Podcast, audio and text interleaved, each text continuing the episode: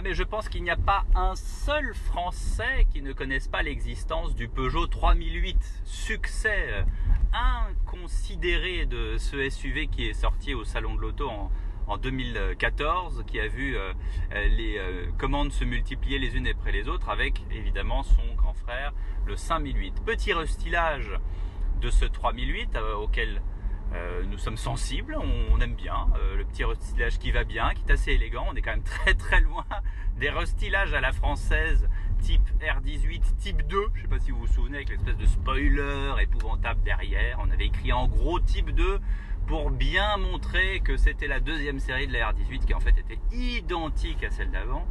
Bref, on est très très loin de ça, petit restylage et surtout, surtout, moteur hybride. On l'attendait, ce moteur hybride.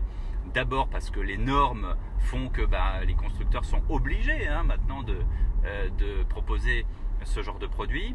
D'autre part parce que bah, c'est quand même bien agréable et cette euh, petite poussée hybride euh, sur le moteur thermique donne plus d'aisance, plus de souplesse. Alors nous sommes à bord d'un 3008 hybride tout court, non pas hybride 4, puisque vous savez qu'il y a une version où le moteur thermique est porté à, 200 chevaux et là, euh, on a une version qui arrive à 300 chevaux avec le moteur euh, électrique en plus.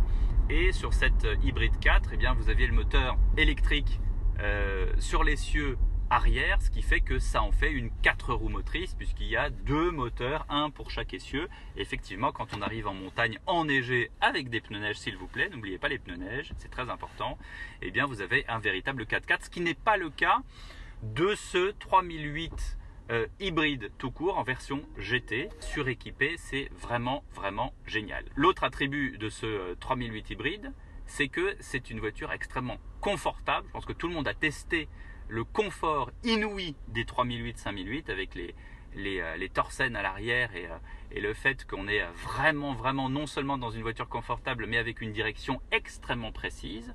Donc ça, c'est très important au niveau châssis. Le 3008 est tout à fait logeable hein, pour ceux qui n'ont jamais pris le volant d'un 3008. On est vraiment, on est plus haut. On a vraiment 5 vraies places avec un vrai coffre. Pour ceux qui achètent le 5008, c'est vraiment parce qu'ils ont besoin de deux places supplémentaires.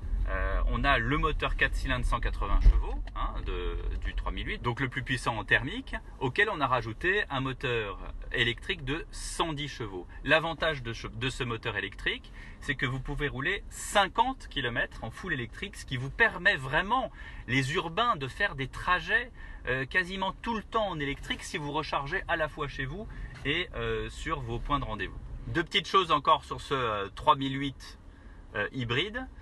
Un point positif, c'est que vous pouvez programmer le chauffage dans votre voiture. Alors ça c'est génial, vous partez à 8 heures du matin et la veille, vous appuyez, vous commandez sur l'écran tactile, vous dites 8 heures, tel jour, et la voiture, vous arrivez, il fait un froid de canard dehors et la voiture est à température ambiante, ça fait quand même très très plaisir plutôt que glaglater dans une voiture qui n'est pas chauffée et on attend justement que le chauffage se mette en route. Ça, c'est la première chose. La deuxième chose, et ça, c'est un peu le point négatif, c'est sur l'agrément conduite, c'est que la pédale de frein, il faut s'y faire.